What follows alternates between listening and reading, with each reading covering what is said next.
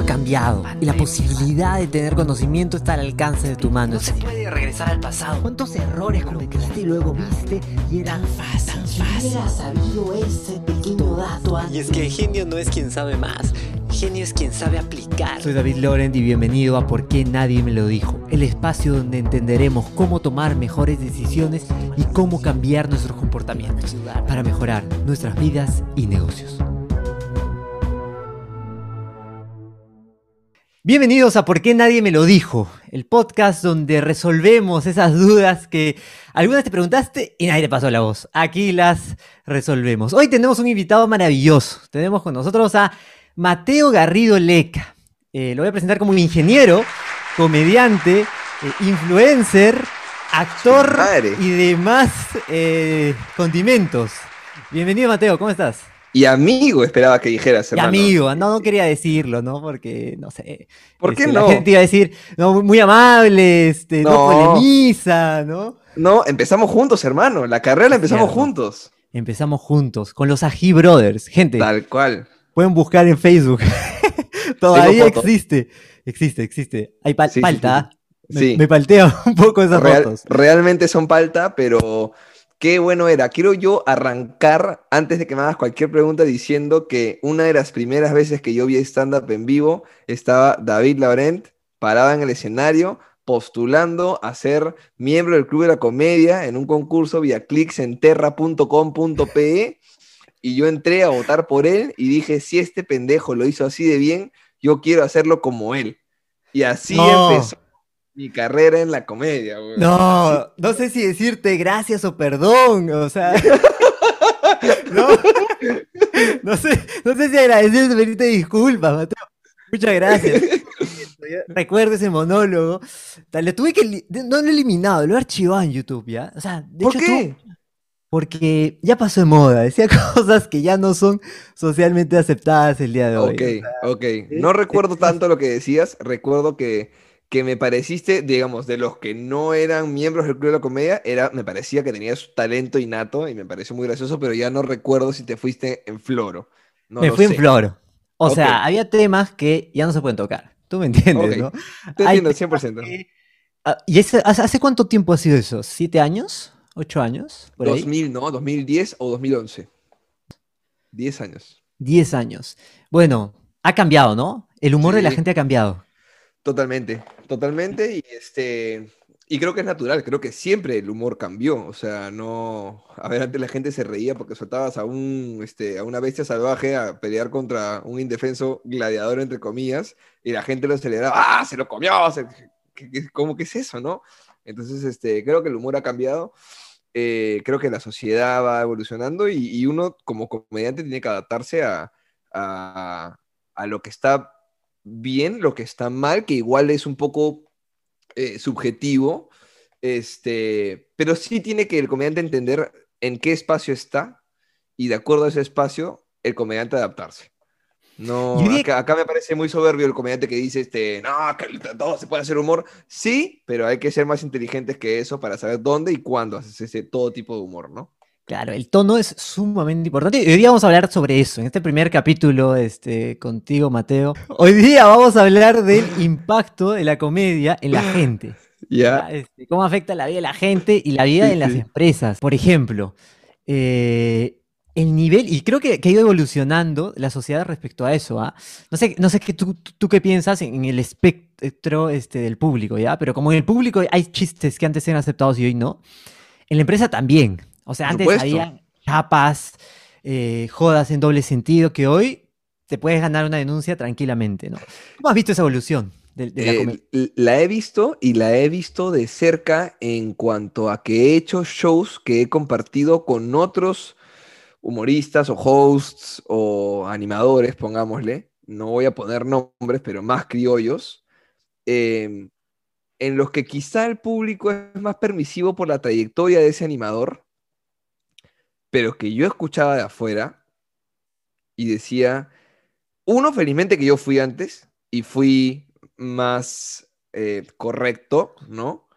Este, y, y dos, yo, o sea, jamás podría decir algo que este tipo est- está diciendo barrabasadas en el público, pero brutalidades que yo digo, ¿cómo es que finalmente le pagan a este tipo? Porque el gerente estaba espantado. Claro, la gente lo pasa increíble, pero el gerente espantado, ¿no? Entonces, em, creo que sí va cambiando, así como el público va evolucionando y va eh, consumiendo más, qué sé yo, stand-up, más teatro, más este, cultura y demás, no solamente de aquí, sino que puede tener acceso por Netflix, por YouTube, por lo que fuese este, la empresa es igual, ¿no? Mientras más en contacto esté con la cultura de ese estilo, más se va volviendo exigente. Qui- quizá antes que tenías tres, cuatro programas humorísticos en la televisión para ver en la semana, ¿no? Los dos del sábado, este, uno del viernes y por ahí uno a mitad de semana, era lo único que tenías de referencia y ese era tu estándar. Hoy tienes mucho más posibilidades para poder distinguir entre una y otra y creo que, que el público no es este no es tonto, ¿no? El público sabe distinguir y además el humor, como, como tú bien sabrás, es, es intuitivo. A uno le nace. El sentido del humor uno lo tiene. A ti no te enseñan esto da risa, esto no da risa. Tú te ríes naturalmente de las cosas.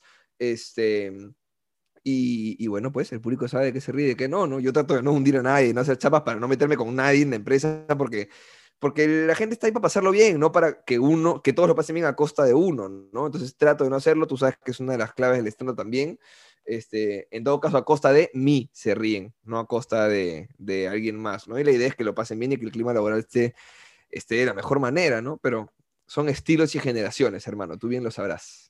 Y, y eso me ha parecido muy, muy importante en las empresas, ¿no? O sea, de Sí. hecho, hay, hay- algunos clientes que me han buscado para cambiar el sentido del humor dentro de la empresa. Man, ya. Porque termina siendo absolutamente tóxico el que yo te diga, este, ahí está Mateo, el que, ah, el que hace fraude, el que hace fraude. ¿Cómo que el que hace fraude? o sea, ¿cómo que Mateo el que hace fraude? O sea, eso es, es un tipo de humor que no puede ser admisible porque está quebrando como los principios básicos de la organización, ¿no? O sea, Sí, si claro. nuestras, nuestra base es la seguridad, eh, la honestidad, ¿cómo yo voy a decir, ahí está Mateo el que hace fraude y, y mi supervisor se ríe? Lo que pasa es que eh, creo que también hay que entender que antes que la empresa está la cultura social o antropológica, si quieres decirle, de, de nuestro país. O sea, yo creo que culturalmente el peruano, esta es una teoría que tengo yo, puede ser totalmente equivocada, pero es la lectura que he tenido de los años que tengo ya en escenario y, viendo, haciendo shows para empresa, para instituciones eh, más pequeñas, para público abierto, para público masivo, para público pequeño, pituco, A, E. Entonces, habiendo hecho shows a todo este, a todo este tipo de público, yo creo que el peruano es un tipo, una sociedad reprimida, es una sociedad eh, con autoestima muy baja, eh, nos han hecho sentirnos inferiores toda la vida, últimos en fútbol, parece una tontería, pero últimos en fútbol, últimos en las pruebas PISA, últimos en economía, país más pobre, país con más corrupción, país con este, mayor cantidad de coca exportada en el mundo. Entonces, nos hace sentir la peor cochinada de Sudamérica muchas veces, a pesar de que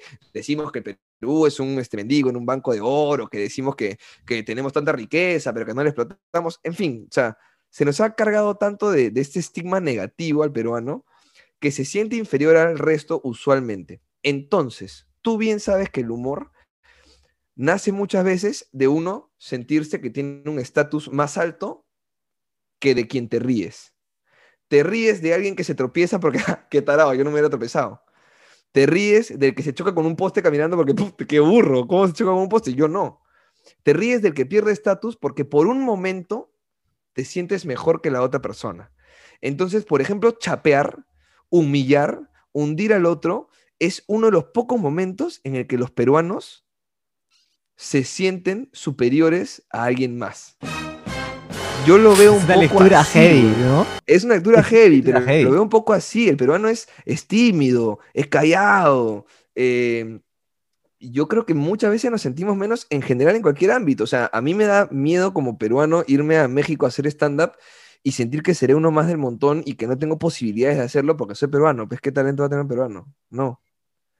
Entonces, eh, creo que la confianza y la seguridad en uno mismo es una, una huevada fuerte y, y- y a partir de esa sensación que se ha construido de burlarnos de otro, porque las chapas que, que hacemos acá y que Pataclown las popularizó y demás, la chapa no es un estilo de humor que se hace en Colombia, que se hace en Argentina, que se hace en México, que, no, son de acá. Y eso se convierte en un círculo vicioso. Totalmente. Porque, o sea, siguiendo tu, tu, tu hipótesis, ¿no? De ya partimos de una situación donde la, la confianza eh, no es pues un, un- un valor ampliamente eh, compartido, ¿no? Además, yo también tengo mis hipótesis por, por ciertas falsas eh, creencias que nos han enseñado que hay que ser eh, humildes y humildes es ser callados, estar como... y- y Yo no- también estoy un poco en contra de la, de la humildad como... falsa humildad, ¿no? Sí, sí. O sea, siento que al peruano le encanta esa historia de mientras el oreja Flores tomaba un micro de tres horas para llegar sin chimpunes y sin zapatos, caminando sobre acero caliente, con vidrios y clavos, etcétera, y llegaba y hacía el gol. Eso. O sea, está bien ser humilde cuando uno consigue el éxito, pero tener la potestad de valorar tu trabajo porque eres bueno en lo que haces y creerte que eres bueno, esa confianza, esa línea delgada entre tener confianza en ti mismo y ser atorrante, ¿no?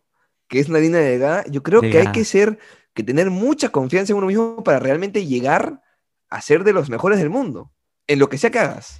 Sin lugar a duda. Y, o sea, de, de hecho comparto eso, ¿ah? De hecho comparto. Y además, nosotros lo hemos vivido en el escenario, ¿no? O sea, en Sí. algún momento tú sientes cuando alguien está parado y no se la cree. Ya. Sí. Y lo mismo lo sientes en la chamba. O sea, yo veo gente Sí. que se para eh, eh, eh, a hacer una, no sé, van a leer los resultados del trimestre y tú dices, o sea, por más que sean buenos, no le crees, ¿no? O desmerece ese performance que seguro parte de ese miedo de la exposición, los resultados que pueden ser increíbles, ¿no? Sí, yo también coincido mucho en esa falsa, falsa noción de que sí, ser humilde es, es- es- es- lo mejor y hay que ser humilde. No, yo creo que también hay que estar en esa línea, no ser arrogante, eh, porque ya te, te pones un techo también complicado. Eh, pero sí creértela, ¿no? Sí creértela. Sí. Ahora, eh, iba, iba este círculo vicioso, ya lo que comentabas, ya. Partimos de esa hipótesis. Ahora, claro, si, si a pesar de eso yo te empiezo a poner chapas que te van y pa, pa, pa. Hay un concepto que se llama bravazo, ya se llama priming, el efecto del priming. Ya, ¿De qué trata esto? ¿Ya? Hicieron un ex- John Bark, que es uno de los principales eh, eh, autores sobre el tema, hizo este experimento. Imagínate, Mateo, ordénate estas palabras y haz oraciones, ¿sí? Y a otro Ya. grupo, este, oye, Pepitos, este, ordenen estas palabras y hagan oraciones. Entonces, ustedes Ya. creen que es una prueba de lenguaje, ¿no? Entonces hacen su mejor esfuerzo. Listo, chao, nos vemos, acaben la prueba.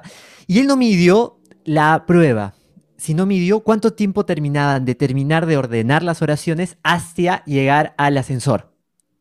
¿Ya?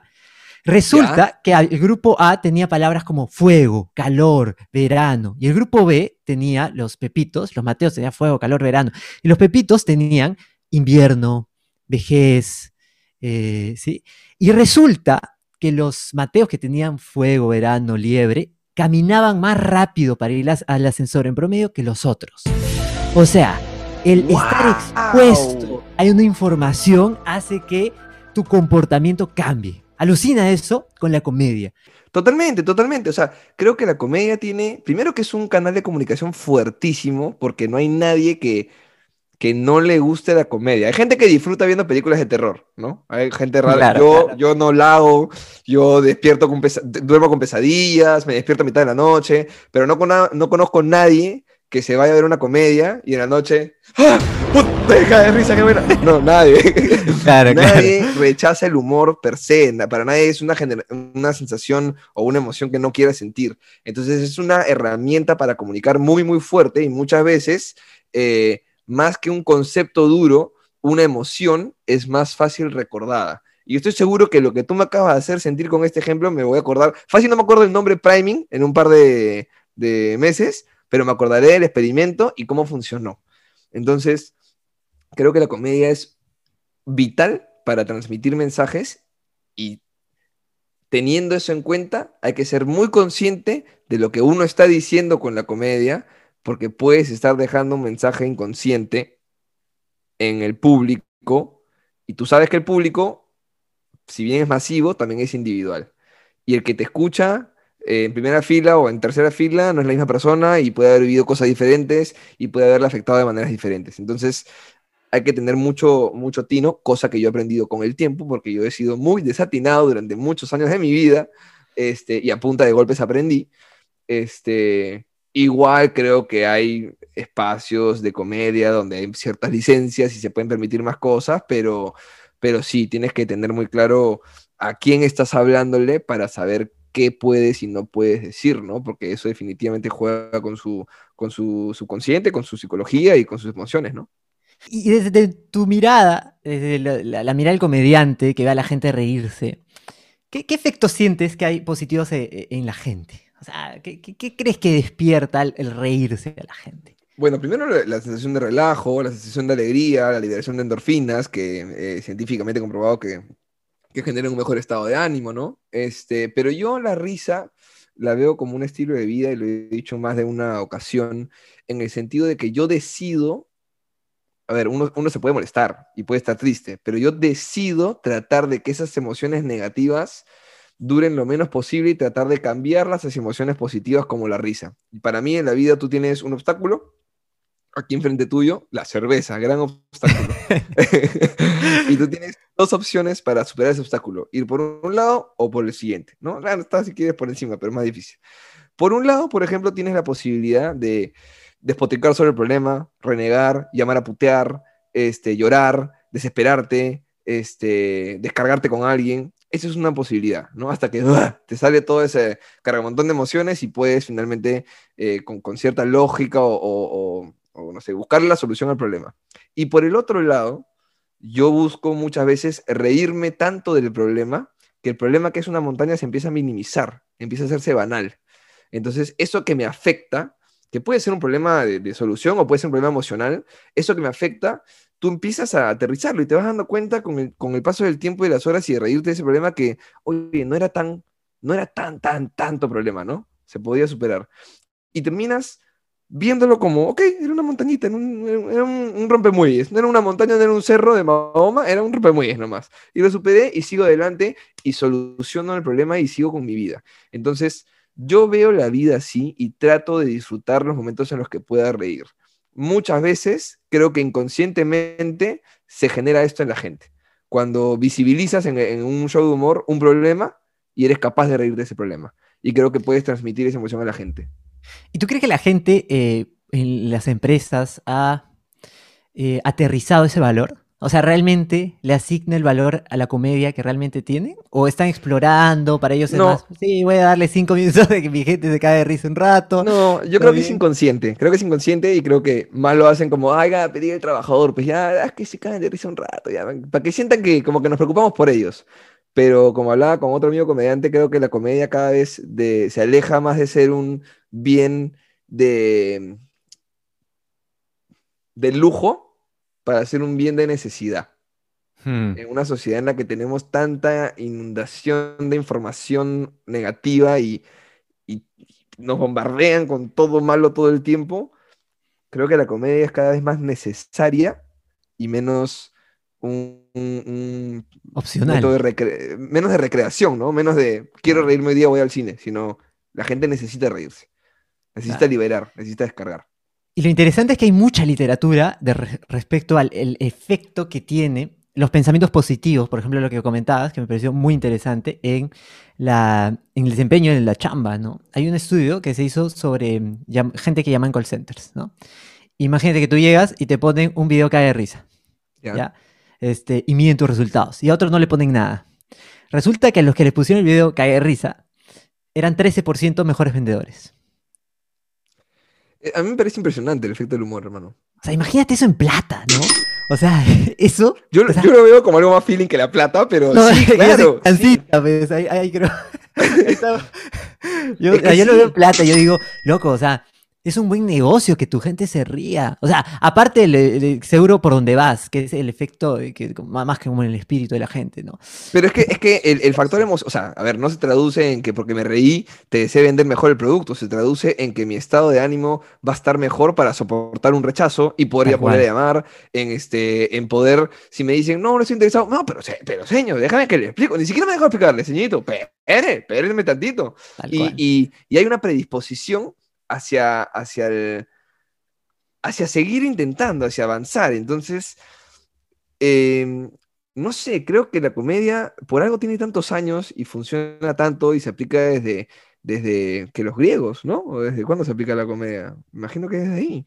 No tengo Desde tan que claro, nacimos, ¿no? Me imagino que eso es, es el primer O sea, Jesús que contaba a chistes, caerse, ¿no? Claro, claro, un, algún, no sé, algún Claro. mamut cuerneó a un, este, a un cavernícola y el resto del grupo se cagó de risa, o sea, no, no sé, algo tiene que Claro. haber habido.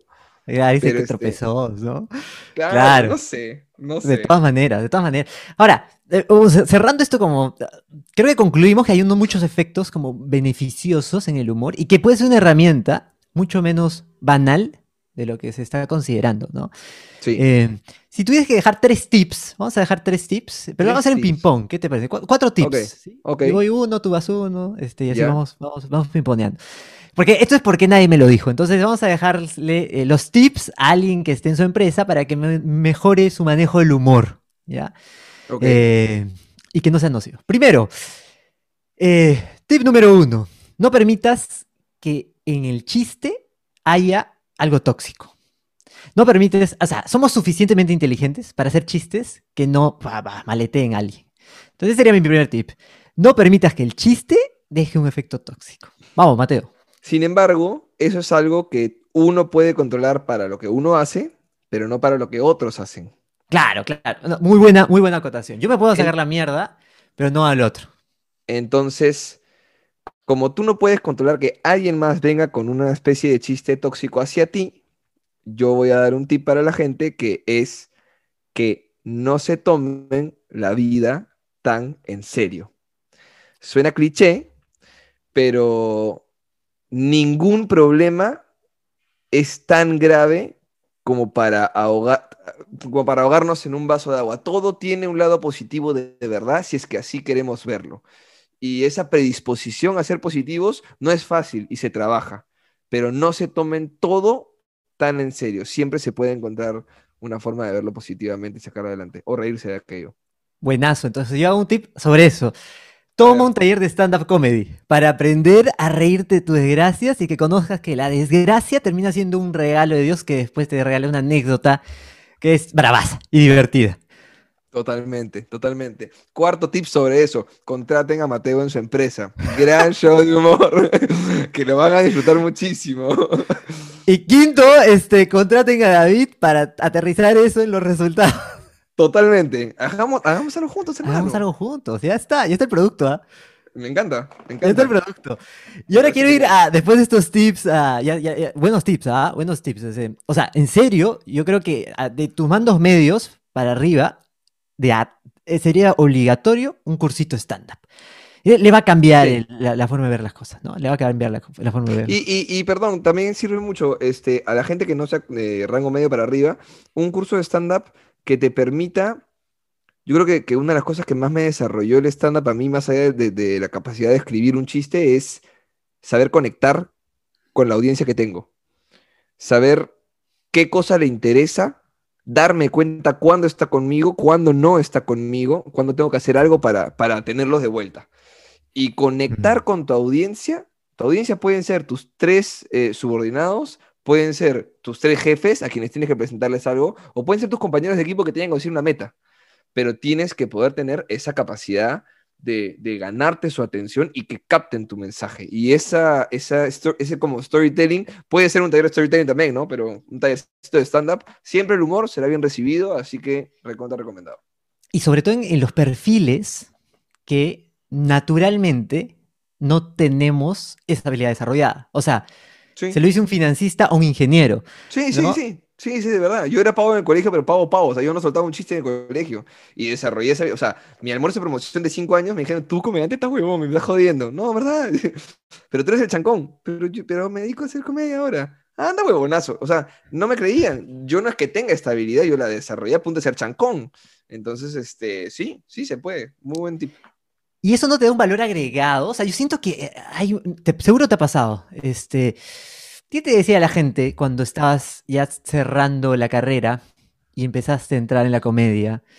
Eh, ¿cuál era la respuesta popular? ¿Era Mateo Bravazo, ah, este, bien que estés haciendo comedia? ¿O era Eh, eh, eh, sí, era un poco estás perdiendo el tiempo. Tuve una charla muy fuerte con el hermano de mi vieja, que me cuestionó mucho y me recriminó. Una parrilla familiar, acaba la parrilla, nos quedamos en chelas, mi tío y yo conversando, y de pronto me manda con un sermón de estás estafando a tus viejos, estás haciendo que pierdan tiempo, que pierdan plata, les estás mintiendo porque tú no quieres hacer esto por, porque te ayude, tú quieres este, eh, engañarlos con esto y, o sea, fue, fue duro, fue fuerte.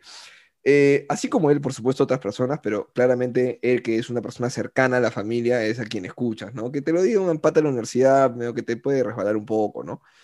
Este, y fue por mucho tiempo así. Y generó mucha inseguridad, porque yo decía realmente, como yo no sabía si, si en esto había un futuro, yo realmente dudaba y decía, ¿estoy estafando a mis viejos?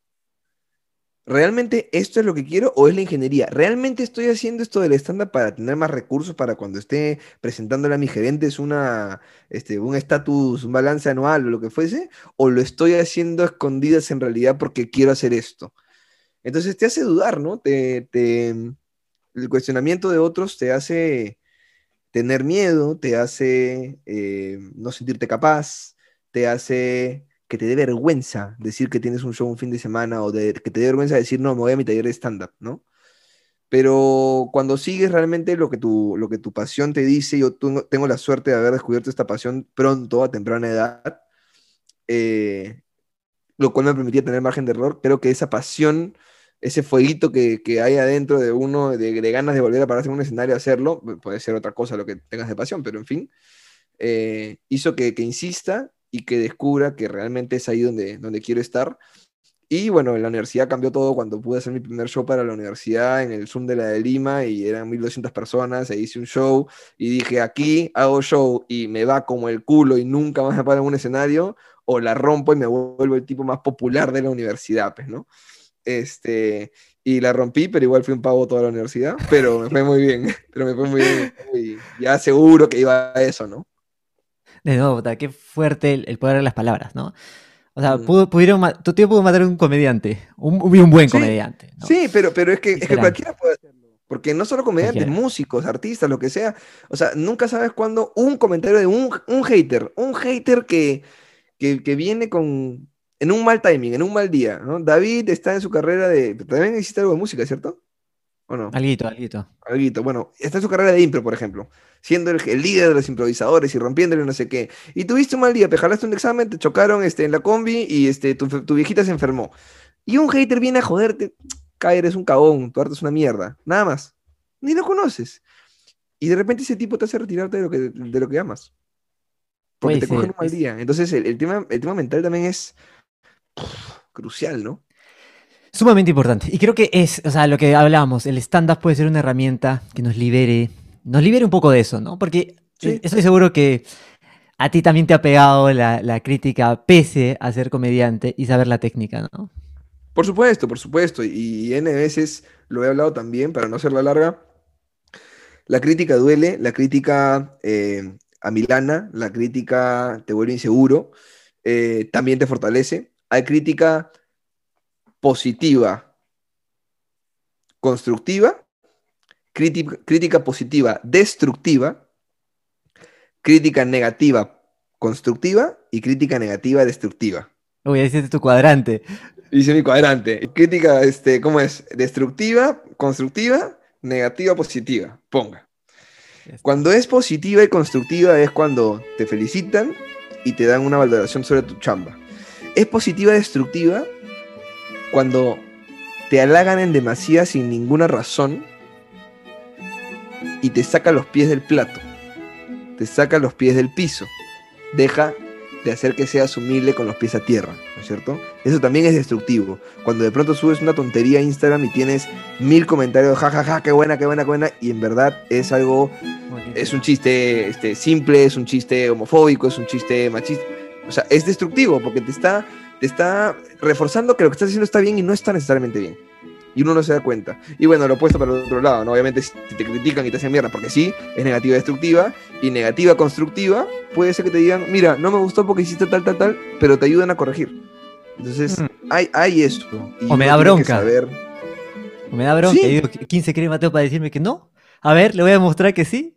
¿No? Puede ser. Claro. Sí, también.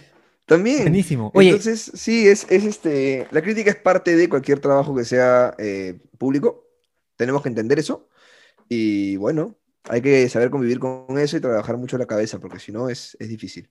Entonces ya tenemos título, La matriz de manejo de crítica según Mateo Garrido Leca. Acabo- Ya está. ¿Ya puedo hacer un libro o no? ¿Ya puedo hacer un Está, está, tienes para tu libro ahí, tu, tu curso está, virtual. hermano. libro? Bien, bien. Voy a sacar mi Curso en virtual. Netsu.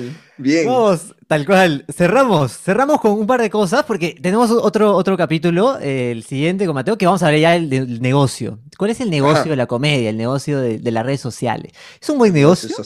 ¿Es un mal negocio? ¿Cuáles son los costos fijos, variables? Porque hay gente que quiere meterse en este, en este negocio, sí. ¿no? Entonces, Sí, mm. ¿cuáles serán los números? Eso lo hablaremos en el siguiente capítulo. Ahora para cerrar, quiero hacerte unas preguntas rápidas, sí, pre- preguntas rápidas, respuestas rápidas. Ping pong.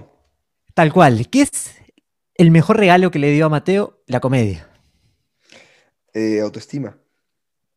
¿Qué es lo que más le quitó a Mateo? La comedia. Seguridad. ¿Cuál es el regalo favorito de Mateo? Eh, algo de fútbol, una camiseta, una pelota, un DVD, una película, algo lo que sea, así. ¿Qué tres industrias te gustaría tener empresa? Dime tres, tres, tres. Puede ser empresas o industrias. Eh, ok, eh, entretenimiento, eh, gastronomía y deportiva. Entretenimiento, gastronomía o deportiva. Buenísimo. Y para cerrar, eh, ¿cuál sería el título del libro de la vida de Mateo al día de hoy? No da risa. Buenísimo.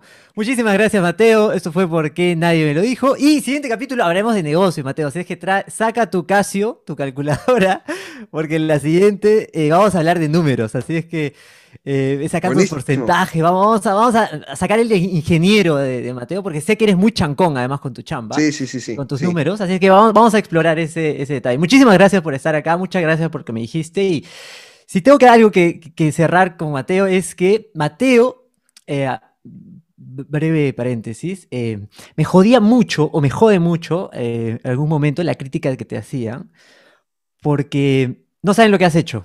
Yo lo he visto. O sea, yo he visto todos los shows a los que has ido, primero en, la, en, la, en el público, sentado, con una cara de análisis. O sea, tú te has soplado cuántos shows del Club de la Comedia. Creo que todos. N. Creo que N, todos. hermano. ¿no? todos los talleres del mundo. Y, o sea, hay mucha chamba detrás. Así es que antes de juzgar, queridos amigos, párense en el escenario, hagan la chamba y después hablamos. Un abrazo. Te agradezco mucho las palabras, hermano. Este, para cerrar rapidito yo también, ese no da risa es un título que estaba pensando para un show mío que quisiera hacer pronto, que tiene que ver con mm, este, este, esta joda que se me hace, pero además qué cosa, de qué cosas nos reímos que hoy no dan risa, no está bien, y qué cosas que decimos que no dan risa sí nos podemos reír. Es, un- es una filosofía de, de show que tengo planteada que no quiero hacerla por Zoom. Es un show muy fuerte y quiero hacerlo presencial. Así que ya habrá tiempo para eso, hermano. ¿Y es primicia o qué? Sí. Primicia. Primicia calentita, nadie la sabe. Muchísimas gracias, Mateo. Nos vemos. Muchas gracias. Chau, chau, chau.